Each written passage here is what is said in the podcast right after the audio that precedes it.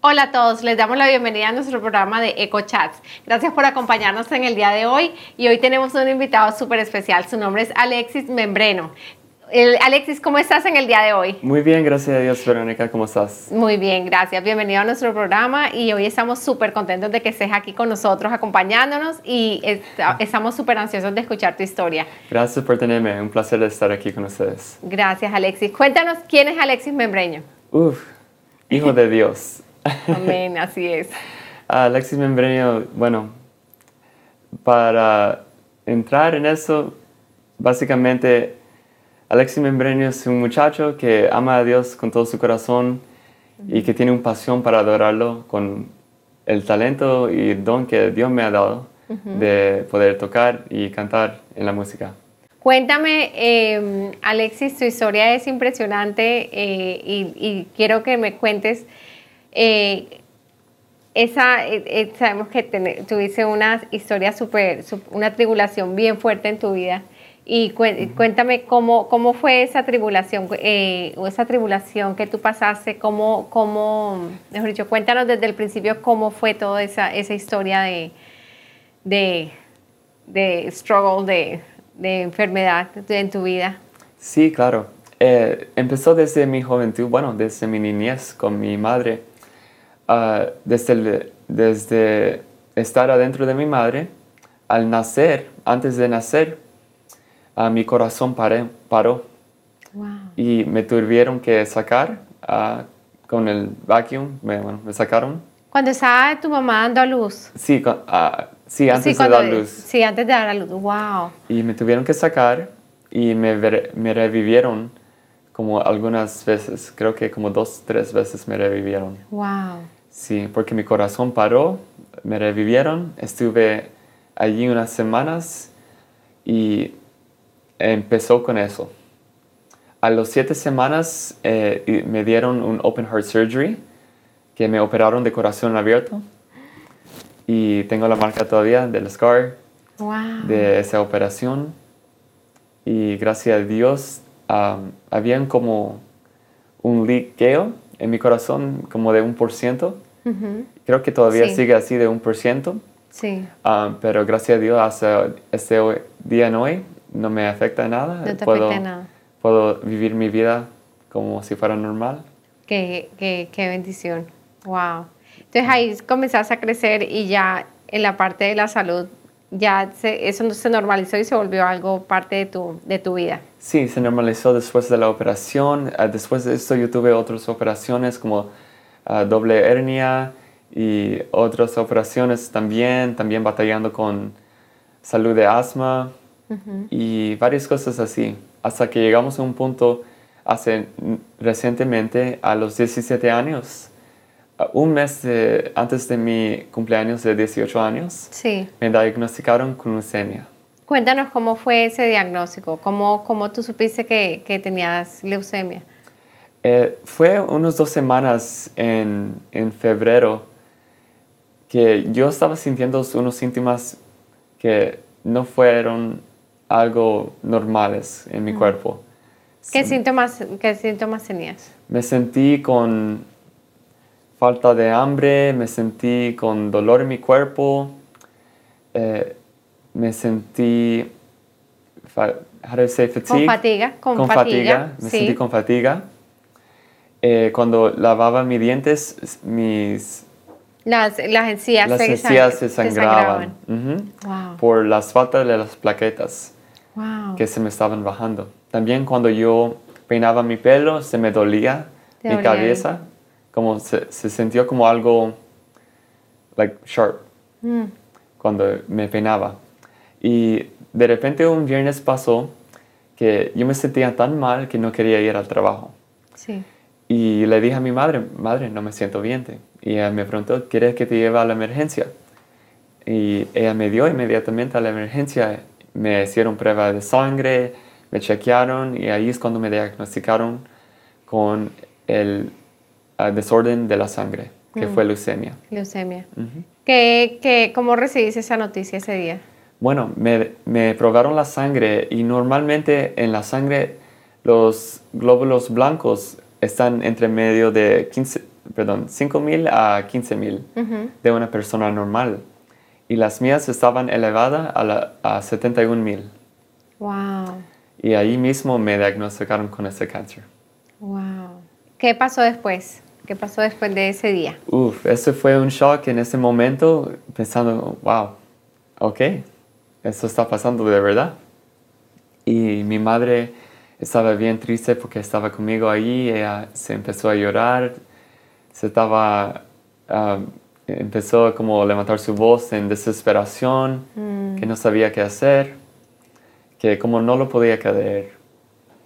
Y eso fue algo bien duro para ella en ese momento. Al contrario, para mí, yo me empecé a reír porque como yo crecí en la iglesia y crecí en la fe, ah, yo inmediatamente reaccioné para entender que si Dios está permitiendo que yo pasara por esto, que Él me va a sacar Y Esa él- fue tu actitud automática. automáticamente. Fue que Dios me tiene que sanar y Él no me va a dejar aquí. Porque si yo creo, yo, yo siempre creo en, en la palabra, como dice en Romanos 8, 28, que todo obra para la bien, Amén. por todos los que creen en Jesús, que lo aman. Sí.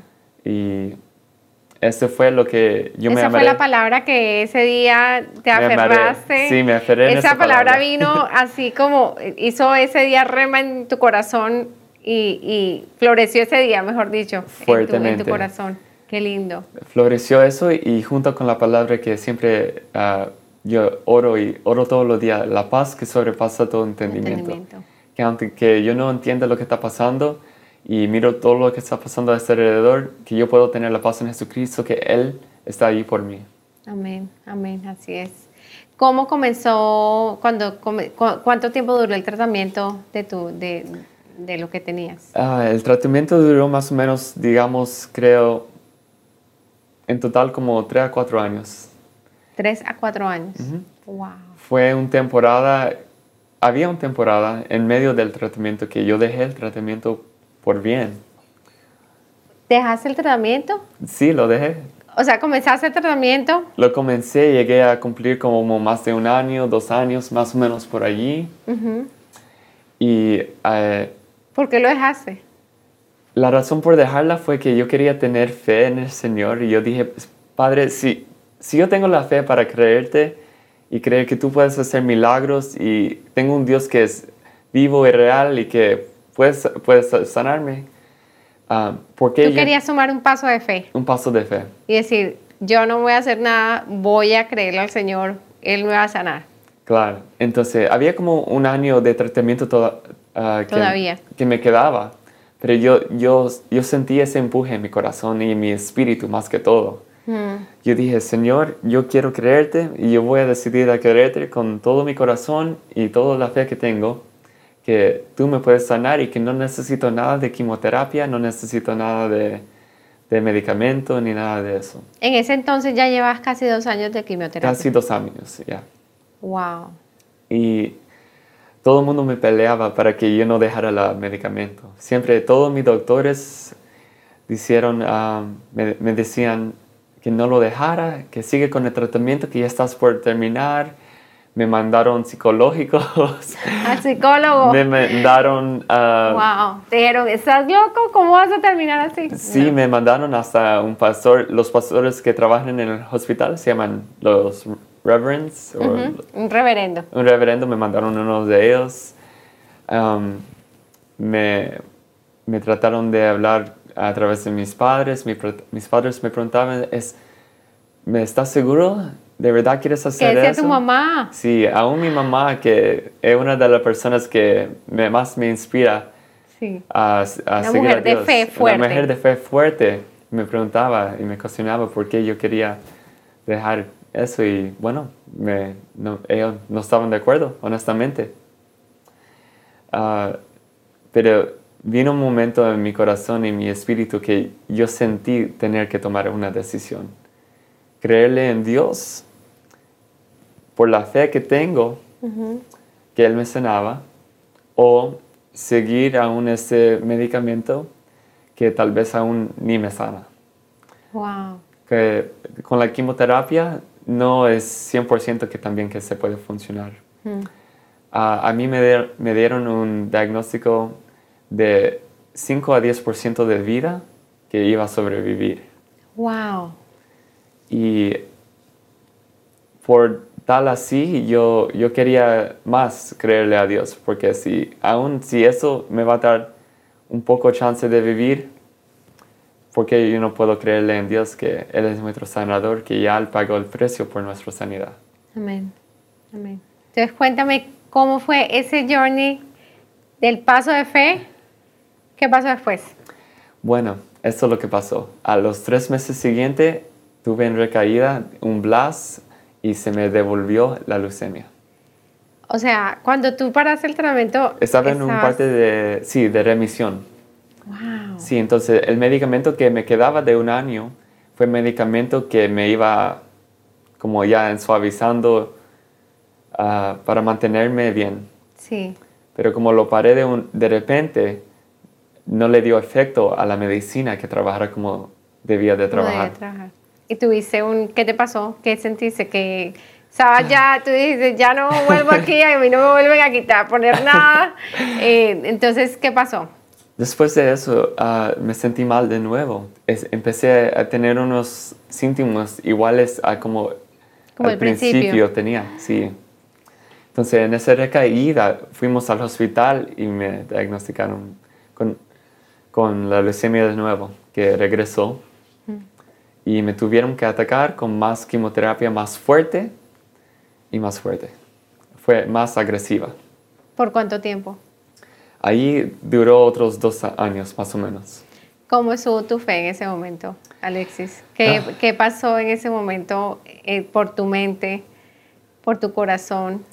En mi mente y mi corazón, ah, yo quería que Dios me sanara. Yo tenía la fe que Dios me podía sanar. No era que no, no era nada que faltaba la fe para poder creerle a Dios. Pero creo que Dios quiso usar eso para su plan. Y al final de eso yo entiendo por qué Él permitió que yo creyera lo que creí en ese momento de dejar la quimioterapia. Mm, Si no fuera por yo dejar la quimioterapia en ese momento como lo hice, yo no hubiera tenido un cambio, tenido un cambio de plan de médico. mm, Entonces empecé con un doctor nuevo que no solamente quería usar la quimioterapia, sino quería hacerme el trasplante de médula ósea. El médula ósea. Sí, médula ósea. Y ese fue el camino que entré después de esa recaída. Entonces empezaron un tratamiento más fuerte, medicamentos fuertes, que eso me ponía bien débil. Me daba tanta dolores de cuerpo ah, que hasta nadie me podía tocar, que si me tocaban así un poquito, me dolía el cuerpo bastante Wow. una reacción que la quimioterapia me dio. Me dio mucha náusea, estaba vomitando todos los días. Wow. Estaba con dolor de cabeza, sin dormir, que me mantenían despierto todo el tiempo. Hasta- ¿Cómo fue el, tra- el trasplante de, de médula? ¿Cómo fue Bueno, ese? Tú, seguiste los, tú me dices seguiste los tratamientos durante dos años. ¿Y en qué momento fue de esos dos años el, tra- el trasplante de, de médula? bueno, como tenían que reempezar ese tratamiento de nuevo, ah, no fue hasta que otro año y medio más o menos pasara que me podían hacer ese trasplante. Ah, ninguna persona de mi familia ah, era un match para poder hacer el trasplante. Pero gracias al registry que tenían, ah, habían como cuatro personas que tenían registradas que me podían ser de beneficio para el trasplante.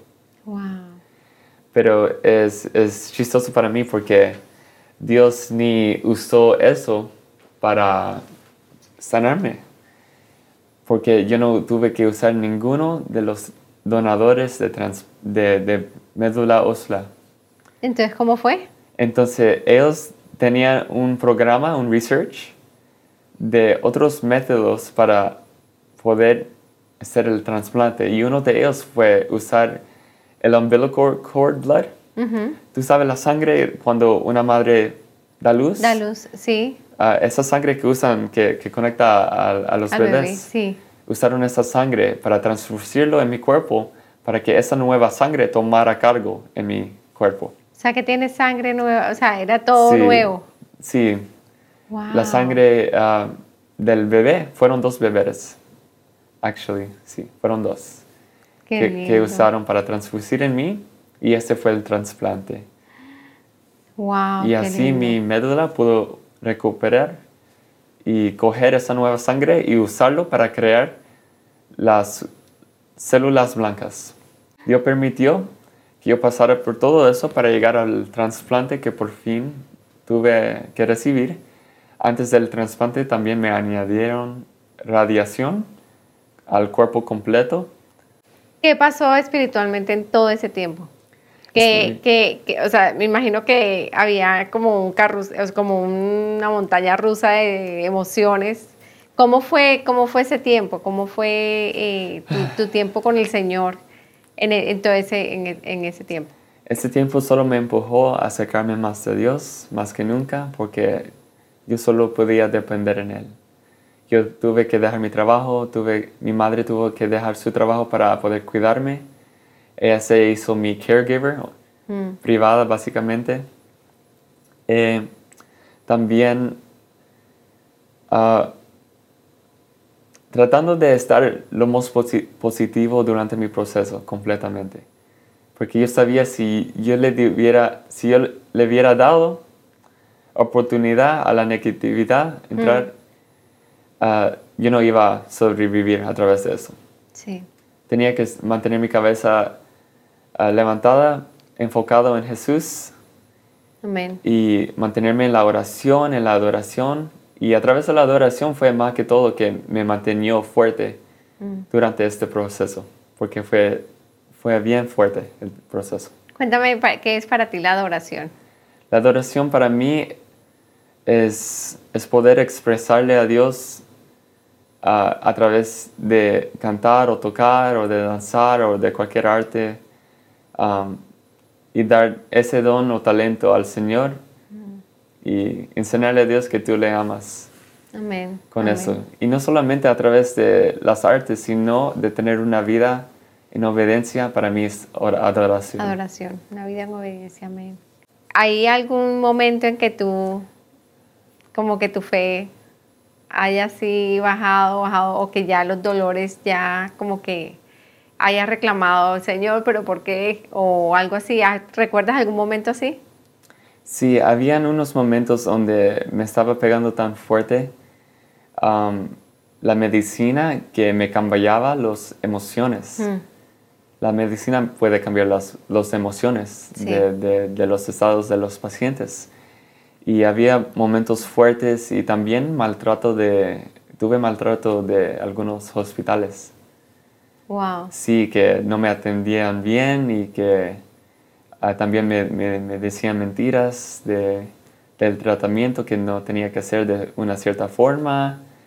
Y había mucha confusión ahí y también me, me ah, como más, no quiero decir operar, pero Había un momento donde me sacaron uno de los tubos del estómago despierto y tuve que sentir todo el dolor. ¿Despierto? Y también... Sin anestesia. Sin anestesia. Y también me hicieron una biopsia también al principio. Sin anestesia. Uno de los nidos grandes para poder remover un pedazo de atrás. Tuve que estar despierto, gritando a voz alta, llorando por mi vida, del dolor. Wow. ¿Y ese es el procedimiento normal? Y me enteré que así para los adultos lo hacen así. Y yo dije, Señor, ¿cómo puede ser que van a poder permitir a cualquier humano, honestamente, pasar por eso sin anestesia? Wow. Y estuve, estaba muy fuerte. Eh, pero gracias a Dios, Dios pudo transicionarme del protocolo de adulto al protocolo de niño. Mm, Porque yo estaba en el intermedio de ser diagnosticado a los 17 años, que estoy considerado joven todavía, Sí, pero también cumplí 18 años que me querían tratar como adulto. como un adulto. Estaban en esa batalla, cada hospital que yo llegaba, yo terminé yendo a seis diferentes hospitales. Wow. Um, y en esos hospitales ellos me miraban como adulto porque soy obviamente grande. Sí, sí, sí. Y no por fin ah, el mejor tratamiento fue lo de niño, porque ellos toman más cuidado, están más pendientes de ti y lo toman más suave. ¿Qué le dirías a una persona ahorita que está en esa, en esa lucha que dice, no, esas quimioterapias me están acabando, ya yo no quiero más, que, que no me hagan nada? O, que, o sea, ¿cómo, ¿qué tú le dirías a una persona que está luchando en ese momento con eso que tú luchaste, que dijiste, que el Señor lo puso en tu corazón porque lo hiciste por obediencia y, dice, no voy a hacerme quimioterapias. Hay algunas diferentes partes que podemos ver esto. Creo que la primera parte es, de verdad, usted, cualquier persona que está pasando por un problema de salud, sigue manteniéndose firme en la fe, en la palabra de Dios, um, en tu relación con el Señor. Um, le diría que le orara al Espíritu Santo por guianza y dirección. Porque cada situación, cada enfermedad que estás batallando o algo, lo que estás, proceso que estás pasando, creo que Dios lo puede trabajar de diferentes formas. Y en cada vida él, él, nos lleva a buscar su presencia y eso fue lo que me mantuvo. Yo le diría a personas pasando por enfermedades también que sigue lo que tiene que seguir en su ah, médico, su plan médico, mm. aunque sea que Dios de verdad tienes la convicción en tu espíritu que Él ya te sanó o que mm. tú recibes el milagro de sanidad, sigue en el tratamiento, que también el Señor usa los doctores y le da sabiduría para que puedan atender a estas cosas. Te doy gracias por haber venido. Te doy gracias porque eh, eres un hombre, no eres un niño, eres un hombre. Yo dije un niño, un niño, un, niño de Dios, un hombre de Dios. Y, Yo soy hijo de Dios. Hijo de Dios. eres el niño de Dios. Niño de Dios. Child of God. Child of God, that's it. Qué lindo. Entonces, eh, te damos gracias y, y bueno, esperamos que ese programa lo, yo sé, en el nombre de Jesús, yo sé que ese programa lleve a llegar a muchos lugares y va a traer convicción um, a muchas personas de saber que Jesús está con los brazos abiertos esperándonos uh, para recibirnos y, y, hoy es el día. Hoy es el día para, today is the day, para decirle, sí, te amo Señor, recíbeme así como estoy y de pronto no estoy lista, pero ayúdame, o listo, lista, pero ayúdame que yo voy a comenzar a caminar contigo de hoy en adelante. Eh, hasta que nos encontremos en el cielo. Entonces, eh, bueno, aquí damos el terminado por el programa. Eh, gracias de nuevo. Y bueno, gracias a ti. Esperamos que este programa haya sido de mucha bendición para ustedes. Recuerden que esta historia de fe está disponible en todas nuestras plataformas de YouTube, Spotify, iTunes, Google Podcast y otras plataformas. Comenta, comparte y dale me gusta y haz clic en la campana de notificaciones para que estés al día con las últimas publicaciones. Nos vemos en la próxima. Hasta luego.